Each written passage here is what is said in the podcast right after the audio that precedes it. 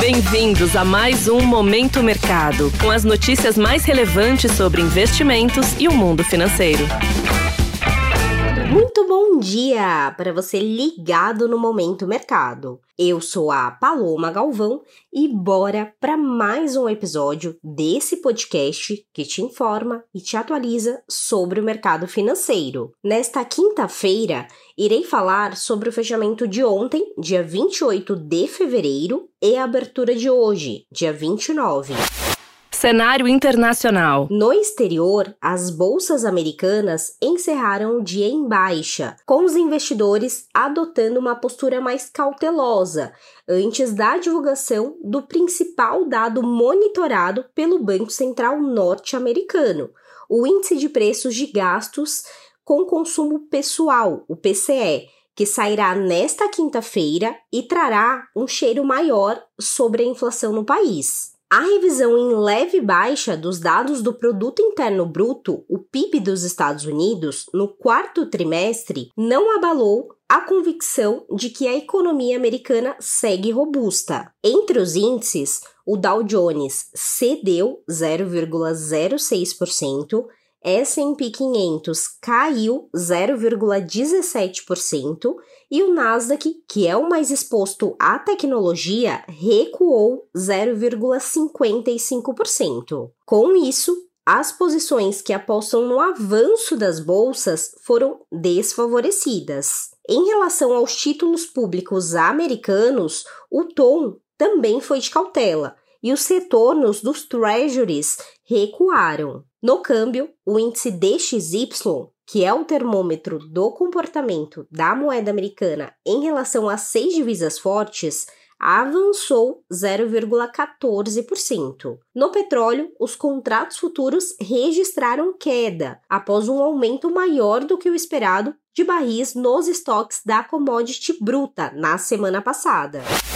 Cenário nacional. Por aqui, após duas sessões consecutivas de queda, o dólar teve forte avanço ante ao real e encerrou a sessão desta quarta-feira com alta de 0,75%, aos R$ 4,97 acompanhando o sinal predominante de alta da moeda americana no exterior. As alocações compradas ou expostas à variação cambial fecharam no azul. Na renda fixa, os juros futuros mantiveram, no fechamento da sessão, o viés de alta, já visto pela manhã.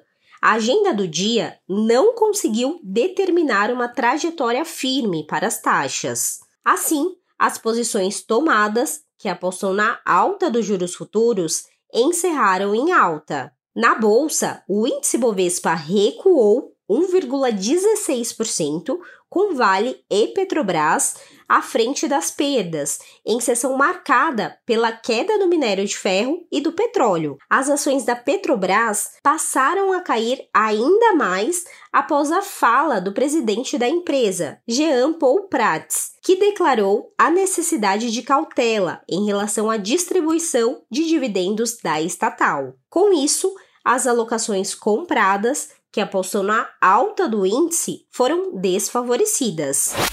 Pontos de atenção. A agenda do dia traz como destaque a divulgação do Índice de Preços de Gastos com Consumo, o PCE, acompanhado dos gastos com consumo e da renda pessoal dos Estados Unidos. No Brasil, as atenções se voltam para a PNAD contínua, com a taxa de desemprego no trimestre móvel encerrado em janeiro. Sobre os mercados, agora pela manhã, as bolsas asiáticas fecharam sem sinal único, com os investidores de olho nos dados da inflação americana.